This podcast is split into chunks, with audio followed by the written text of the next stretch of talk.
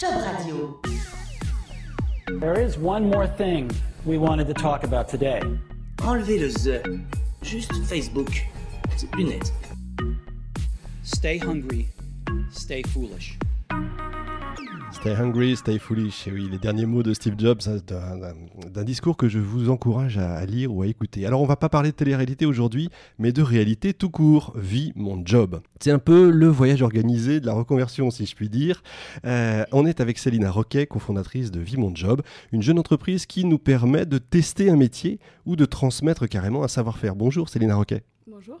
Alors, je suis vraiment, vraiment ravi de, vous rencontrer, de vous avoir dans The Boîte, parce que j'ai toujours envie, moi, de savoir comment, aujourd'hui, on crée une entreprise, en plus une entreprise innovante, une entreprise qui dure, parce que vous avez un peu plus de deux ans, c'est ça, d'existence?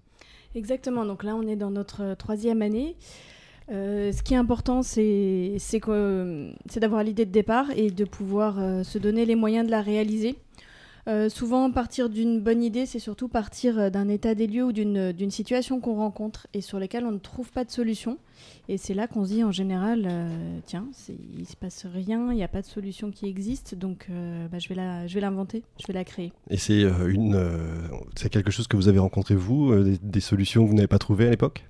Oui, exactement. En fait, euh, j'ai donc euh, mon amie euh, Tiffany de Malherbe qui était L'autre confo- Voilà, nous sommes hein, deux ça. cofondatrices. Non, mais j'a- j'allais raconter l'histoire. Pardon, désolé. Bah oui, mais je suis là pour ça. Non, mais là, faut Je pas spoiler la fin de l'histoire.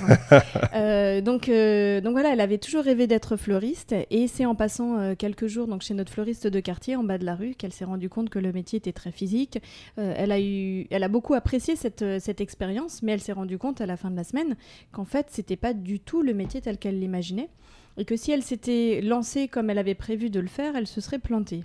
Parce que, euh, parce que au jour le jour, le quotidien d'un métier, euh, d'un professionnel, c'est pas forcément ce qu'on imagine.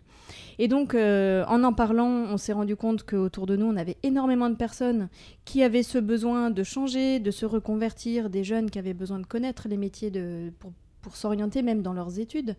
Euh, on s'est rendu compte qu'il n'y avait pas de solution existante et qu'aujourd'hui, bah, vous vous en doutez, on ne peut pas aller toquer à la porte d'une entreprise et dire euh, est-ce que vous voulez m'embaucher là pendant quelques jours et puis je vous dirai après si j'ai envie de venir dans votre entreprise. Ouais, ça ça se se fait- ouais. pas encore. ouais. Mhm. Voilà, ça se fait pas encore. Donc il fallait bien inventer quelque chose. Et là, après, il y a toute une démarche, bien sûr, euh, à la fois d'études de marché, mais ça fait très formel quand on dit ça comme ça. En général, quand on a une idée, on vous demande toujours de faire une étude de marché. Euh, Ce qui n'est pas toujours très intelligent, hein. Euh, En fait, tout dépend ce qu'on entend par étude de marché. Bien sûr qu'il faut essayer de se rendre compte de s'il y a un marché ou pas, mais après, on peut avoir un marché de niche et avoir Exact. une idée qui cartonne quand même. Donc voilà, c'est au-delà des chiffres et du côté très formel et très marketing de la chose, euh, c'est aussi se dire bah, qu'est-ce qu'on pourrait inventer, comment ça pourrait se passer, euh, comment est-ce qu'on pourrait le, le mettre en œuvre? Parce que l'idée, c'est bien. Mais après, c'est la mise en œuvre qui est importante. C'est-à-dire qu'on peut se planter mille fois sur la façon de le mettre en œuvre. Entre le prix, le business model, comment qui paye quoi, combien, quel est le bénéfice, qu'est-ce qu'on a en retour. Euh, il faut se mettre à la place en fait de chaque partie prenante, c'est-à-dire chaque personne qui est concernée par ce qu'on va créer et se mettre à chaque fois euh, à leur place pour imaginer ce que la personne va penser et se dire qu'est-ce que j'y gagne? Et il faut que tout le monde y gagne, parce que sinon ça ne peut pas marcher, ça reste bancal. Bien sûr. Donc il faut un minimum euh, d'empathie et de d'esprit de euh, ce qu'on peut appeler le design thinking, mais vraiment se mettre à la place de la personne. Je me mets à la place du professionnel qui accueille. Qu'est-ce que ça doit lui apporter? Je me mets à la place de la personne qui teste le métier. Qu'est-ce que ça doit lui apporter? Qu'est-ce qu'il se dit au départ? Qu'est-ce qu'il se dit après l'immersion? Et finalement, quelle est la valeur ajoutée de, euh, de mon offre pour tout le monde? Alors pourquoi créer une entreprise? Parce que j'imagine qu'il doit y avoir pas mal d'associations sur ce coup-là, sur ce. euh, J'en ai vu d'ailleurs qui existent, euh, qui existent en France. Pourquoi se dire Comment est-ce qu'on arrive à se dire je, je crée une boîte? Alors, je crée une boîte à partir du moment où il y a un besoin. Ça, vous l'aviez ressenti? Oui, oui, clairement, euh, ce que je vous disais, entre les personnes qui sont euh, au chômage, qui ont besoin de rebondir, les jeunes qui ont besoin de s'orienter avant les études ou en fin d'études, euh, les personnes qui sont en reconversion, les 3 millions de burn-out et autant de bore-out, donc de gens qui s'ennuient à leur travail. On ajoute à ça maintenant, parce qu'on aime bien accumuler les, les- les expressions, ce qu'on appelle le brown-out, c'est-à-dire les gens qui ne sont plus en phase avec les valeurs de l'entreprise dans laquelle ils travaillent. Je ne connaissais pas celui-là. oui. En, en gros, vous levez le matin et vous vous dites, mais finalement, pourquoi est-ce que je dédie Pourquoi j'y vais? Pourquoi j'y vais? Pourquoi Mmh. je dédie euh, toute mon énergie et 8 à peut-être 10 heures par jour euh, pour une entreprise où- dont, pour laquelle finalement je n'adhère pas Hmm. euh, en termes de valeur ou de mission ou de vocation sociale, mission sociale. Donc euh, voilà, il y a ça aussi. Et finalement, euh, oui, il y a un très fort besoin. Et après, comment je mets en œuvre cette idée de se dire, je dois créer, je me donne la mission de créer un outil qui soit simple, parce qu'il faut que ce soit simple. Il faut que le parcours utilisateur soit le plus simple possible, transparent, parce que finalement, c'est quand même la philosophie de, notre, de notre outil et euh, qui permettent le plus facilement possible de dédramatiser le fait d'aller voir un autre métier ailleurs. Euh, et donc ça, après, ben, il faut le retranscrire techniquement sur le plan marketing, communication, de l'offre, techniquement avec la plateforme et tous les outils qu'on peut ajouter. En termes de marketing digital, comment je diffuse mon message, à qui et comment je fais en sorte que les gens viennent? Il faut trouver un nom aussi. Vie mon job, comment c'est arrivé Vie ma vie, j'imagine, ou pas du tout Si, si, si, Si, évidemment, bien sûr. D'ailleurs, très régulièrement, quand les gens se trompent, disent, euh, ils nous appellent Vie ma vie. Mais parce qu'en fait, c'est normal. Euh, par analogie, c'est quand même euh, l'idée qu'on veut, qu'on veut faire passer. Mhm. Euh, donc, on a une, une plateforme qui est en B2C qui s'adresse au grand public qui fonctionne comme Airbnb, c'est-à-dire qu'au lieu d'aller réserver un appartement pour le week-end à Barcelone, euh, ce qui peut être très sympa, ben, en fait, vous allez réserver une immersion avec un pro euh, dans le métier de votre choix et ce sera euh, encore plus sympa parce que vous allez découvrir plein de choses. Le principe, c'est que effectivement, on paye en réservant, hein, c'est ça? Voilà, alors après, tout se fait en ligne et est automatisé. Le- la personne qui a envie d'essayer un métier vient sur le site, choisit son métier, réserve et paye en ligne, ça c'est fait. Après, on s'occupe de l'organisation de l'immersion en elle-même pour les modalités euh, pratiques. Et puis, euh, et puis après, il y a toute l'immersion euh, qui se déroule. Au-delà de l'immersion, on propose un guide euh, qu'on a rédigé avec des coachs certifiés notamment sur la reconversion, et qui permet à la personne de se poser les bonnes questions avant l'immersion, pendant, pour bien l'optimiser, et puis surtout après, c'est-à-dire de pouvoir prendre une décision. J'y vais, j'y vais pas, et si j'y vais, qu'est-ce qui me manque pour y aller sereinement? Euh, Formation, euh, etc. Et donc, euh, au-delà de la partie immersive, on a voulu aussi avoir euh, ce complément d'accompagnement. euh, sans faire du coaching, mais c'est quand même euh, un point qui est très important. Et à l'issue de l'immersion, on délivre une attestation parce qu'on s'est rendu compte que la personne qui fait une immersion, en fait, peut le valoriser vraiment très bien au niveau d'un entretien d'embauche, par exemple, parce que elle, ça prouve quand même qu'elle s'est intéressée au métier qu'elle est allée le vivre, qu'elle euh, est rentrée en contact avec un professionnel, donc qu'elle a débuté un, euh, qu'elle a amélioré son réseau euh, dans ce domaine-là, qu'elle a vu le métier, qu'elle a compris les contraintes, les aspects positifs, négatifs, etc. Donc si elle veut y aller, c'est que vraiment elle a envie d'y aller, mais sans connaissance de cause. C'est un choix éclairé. Bien sûr.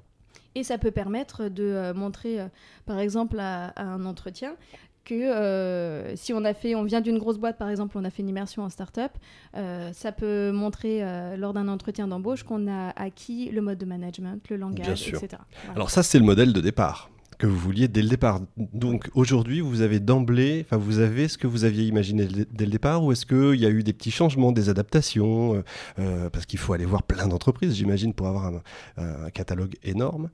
Est-ce que ça, c'était prévu dès le départ? Est-ce que vous pensiez qu'il y aurait plus de monde, moins de monde? Est-ce que ça va plus vite? J'ai plein de questions, moi, Ah, Il y a plein de questions, mais ouais, nous aussi on a plein de questions. j'imagine. Euh, et puis surtout, on n'arrête jamais de s'en poser. Ouais, c'est vrai. Euh, oui, Ça, c'est un truc à savoir. Pardon, je On- coupe, mais c'est vrai que c'est un truc à savoir quand on monte une boîte. euh, au début, elle est petite, évidemment, et c'est tous les jours qu'on se pose des questions, forcément, parce que le marché évolue et il évolue très vite aujourd'hui. oui, on est dans le doute tous les jours. C'est ça. Malgré tout, on n'a pas tellement pivoté. On a fait quelques modifications. Par exemple, on avait une fourchette de prix qui était entre 200 et 500 euros la semaine. Et on a tout passé à 500 euros parce que c'était plus simple. Euh, et puis pour différentes raisons. Mais voilà, on a très peu pivoté. Ce qu'on a ajouté, c'est une offre en B2B, c'est-à-dire qu'on va proposer des immersions aux entreprises pour les- leurs salariés, leurs collaborateurs. Ah oui. Donc voilà, on a ajouté ça en plus. Mais en fait, il faut. Alors après, peut-être qu'on fonctionne tous différemment. En tout cas, euh, même si l'idée, elle est petite au départ et, et qu'on la réalise à petite échelle, comme euh, font toutes les startups, parce qu'on démarre tous avec euh, un POC, une preuve de concept, et après, on élargit, on déploie. Ce qui permet à chaque étape de déploiement d'améliorer, d'implémenter. Enfin, c'est vraiment une logique euh, d'amélior- d'amélioration continue, de test and learn hein, tout le temps. Alors, sans forcément faire de gros pivots, ça permet quand même de réorienter au fur et à mesure, d'ajouter des choses, en retirer. D'améliorer ce qui fonctionne euh, moins bien. Et euh, on est vraiment dans cette logique euh, bah, de management agile où on fonctionne petit à petit. Par contre, il me semble important d'avoir une vision assez moyen terme, long terme dès le départ. Pour moi, c'est important. C'est-à-dire qu'on ne peut pas fonctionner au jour le jour. Pour aller à un endroit, c'est comme quand on dit qu'on vise la Lune. Voilà, il faut viser la Lune et après, on voit jusqu'où on peut aller et on se donne les moyens et on y va à fond pour la réaliser. Mais par contre, il faut voir loin. Voilà, je pense qu'il faut voir loin. Au pire, si on la rate, on a la tête dans les étoiles, comme disait euh. Exactement. Très bien. Exactement. Euh, vous êtes nombreux aujourd'hui chez Vie, Mon Job J'ai failli dire Vie Ma Vie, oui. Euh, nous sommes deux cofondatrices et puis après on a des personnes qui euh, nous accompagnent euh, quasiment Déroulement, tous les c'est ça. Oui, exactement. Et puis on a la chance aussi d'avoir eu de très bons stagiaires qui nous ont bien, bien, bien aidés sur, sur différents sujets. Est-ce que les banques vous ont accompagné? Est-ce que d'abord vous en avez eu besoin? Est-ce qu'elles vous ont bien accompagné? Ou est-ce que c'est euh, toujours aussi difficile euh, en France? Euh, là, je vais cocher la case ne sais pas. Pourquoi? Ça- J'adore que- poser des questions embêtantes en plus. C'est pas du tout embêtant. En fait, je vais vous expliquer pourquoi. En fait, on a voulu euh, rester le plus indép- le- indépendant Mhm. le plus longtemps possible. D'accord. Donc en fait, on, a, on ne s'est pas rapproché des banques exprès, on n'avait pas envie. Euh, ce qu'on a fait, c'est qu'on a commencé avec nos moyens. Et ça, c'est important parce que euh, quand on monte une start-up, start-up pas start-up, enfin peu importe le Une terme, petite hein, entreprise. quand on monte une Mhm. petite entreprise, euh, si on veut gagner la confiance des gens, il faut y mettre du sien, y compris financièrement. Bien entendu. Parce que euh, on m'a dit un jour, personne ne croira dans ton projet si tu n'y crois pas toi-même. Et c'est tout à fait vrai. C'est-à-dire que si on n'y met pas soi-même un investissement euh, financier et puis de temps, euh, personne ne le fera derrière. Donc on a commencé avec euh, un investissement personnel, qu'on a complété avec de la subvention avec la bourse French Tech, D'accord. qu'on a complété ensuite par une petite levée de fonds euh, en love money, donc avec Love des money. proches. Mhm. Et en fait, voilà, étape par étape, on, on gravit les marches et on essaie de, de garder cette autonomie et cette, euh, cette, euh, oui, cette autonomie euh, financière. Et puis après, il existe beaucoup de dispositifs aujourd'hui pour euh, justement euh, avancer étape par étape sans avoir besoin de faire. euh, faut pas se dire qu'il faut absolument faire une levée de fonds de 2 millions pour avancer. C'est pas vrai. Mhm. C'est pas vrai et c'est loin d'être indispensable. Et il existe en France beaucoup de dispositifs et de façons de fonctionner pour euh, garder son autonomie, bien sûr, à condition de générer un certain chiffre d'affaires. Mais même si on n'en génère pas énormément au départ, ça permet quand même de garder cette autonomie que je trouve importante, mais après, ça dépend des stratégies euh, des entreprises. C'est quoi le, le minimum de chiffre d'affaires qu'on peut imaginer pour aller voir ces organismes-là? Est-ce que est-ce qu'il faut faire 30 000 euros de chiffre d'affaires, 80 000, 100 000, 200 000 Pour aller voir pour aller voir ces, ces organismes ou ces, euh, oui, par exemple BPI ou Zéro. Zéro, Euh, d'accord. il a- n'y a, pas de euh, chiffre d'affaires seuil pour aller les voir au départ. Et en fait, il existe beaucoup de dispositifs, rien qu'au niveau de la BPI, selon l'état de maturité, l'état d'avancement de chaque entreprise. Euh, voilà, donc en fait, il y, a des- il y a vraiment des solutions qui existent à chaque étape de la vie de l'entreprise. On va donner évidemment euh, sur, le, sur le site hein, toutes les adresses, hein, BPI, etc., euh, bien sûr, à tous nos auditeurs. Moi, j'ai une question, enfin, j'ai deux questions un peu qui peuvent être un peu embêtantes. Est-ce que vous marchez pas sur, sur les pieds de tous ces organismes de, de formation qui, du coup, perdent un peu, risquent peut-être de perdre des, des clients, si j'ose dire parce que Euh, c'est- parce qu'on peut tester, euh, vous l'avez dit avec votre cofondatrice, elle a testé un job, euh, elle aurait fait une formation si, si elle n'avait pas fait ce test-là, et puis du coup elle s'est dit bah non, je vais pas le faire. Du coup vous leur piquez des clients. Et ils ont Non. pas non, ils ont pas réagi? En fait, non. Parce que euh, on s'entend très bien avec les organismes de formation, tout simplement parce que, par exemple, je prends un autre exemple, et je peux en citer euh, plusieurs. On a une personne qui était courtier en assurance, qui a fait euh, une immersion chez un ébéniste. Ça l'a conforté dans son choix. Et en septembre, il commence sa formation d'ébéniste. D'accord, en fait c'est l'inverse, c'est-à-dire En fait, que voilà, ouais. vous les envoyez après. Exactement. Nous, on leur envoie des gens qui sont qualifiés parce que quand les gens viennent, ils ont testé, ils savent qu'ils vont faire ça. Ils vont pas abandonner la formation en cours de route. Mhm.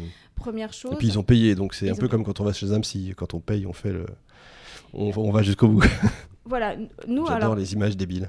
Non, non, c'est important quand on est. euh, Nous, on a choisi ce business model-là pour que justement les gens qui viennent en immersion payent et soient impliqués. Et c'est aussi pour ça que ça se passe aussi bien. C'est que les gens sont engagés, ils ont payé, ils viennent, ils sont hyper curieux, hyper attentifs, hyper intéressés. Et euh, vraiment, euh, tout le monde s'y retrouve. Surtout aussi le professionnel qui accueille parce qu'il a vraiment quelqu'un euh, qui est très, très impliqué. Et donc, pour revenir aux formations, non, on est très complémentaires parce qu'en fait, nous, on va leur envoyer des gens très qualifiés et très motivés, ce qui est important.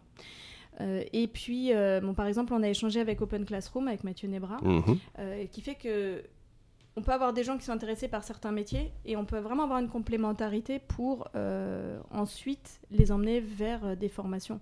Donc en fait, on- nous, on leur apporte des personnes qui sont qui sont intéressées par leur formation aussi.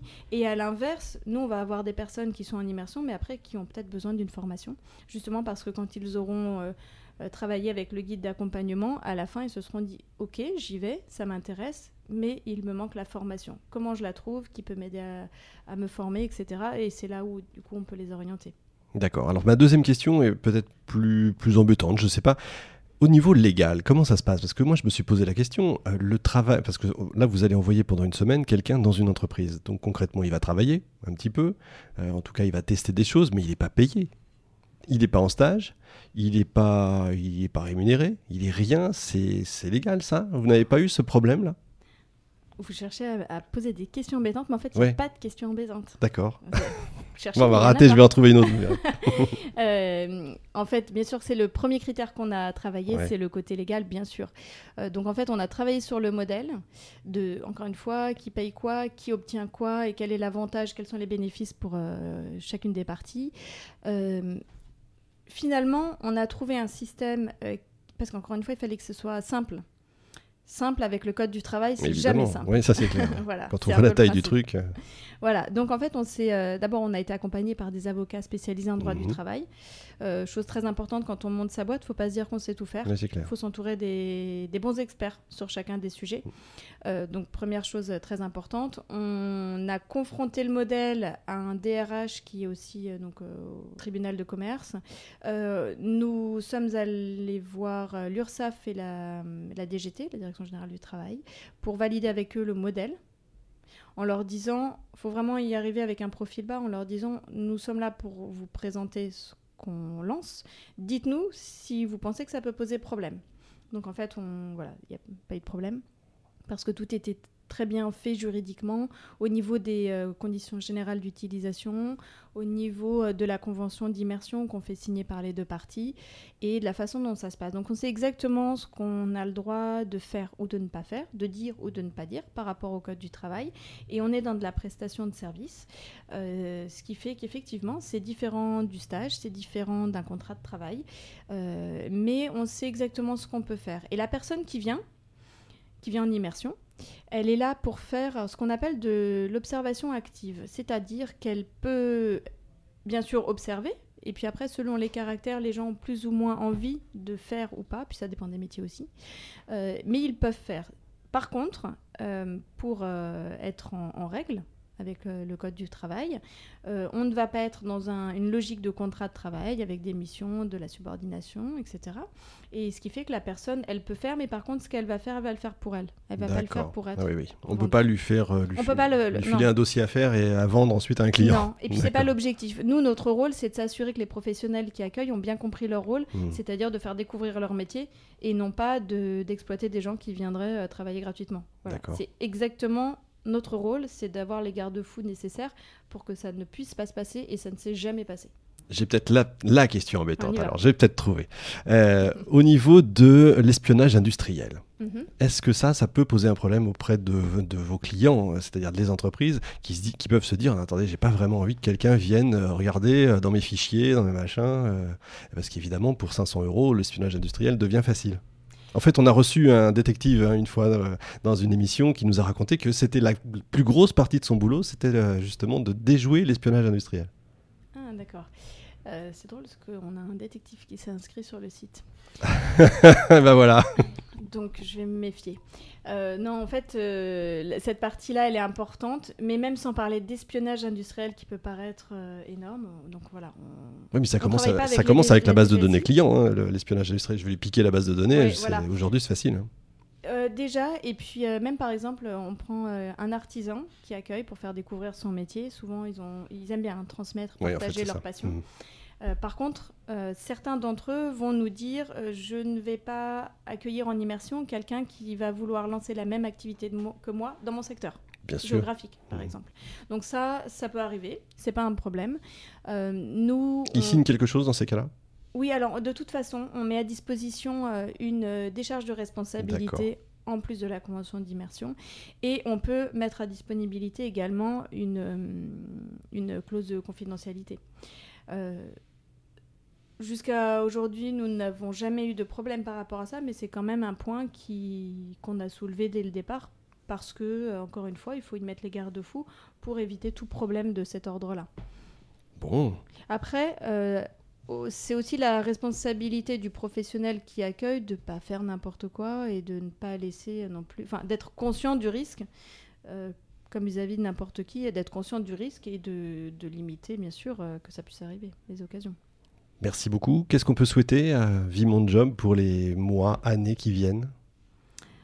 Que ça grossisse encore plus et qu'on ait euh, tous les métiers euh, possibles et imaginables euh, partout en France, voilà, qui puissent permettre justement d'avoir l'offre nécessaire pour répondre à toutes les demandes qui existent. Vous êtes sur toute la France? Question dernière. Oui.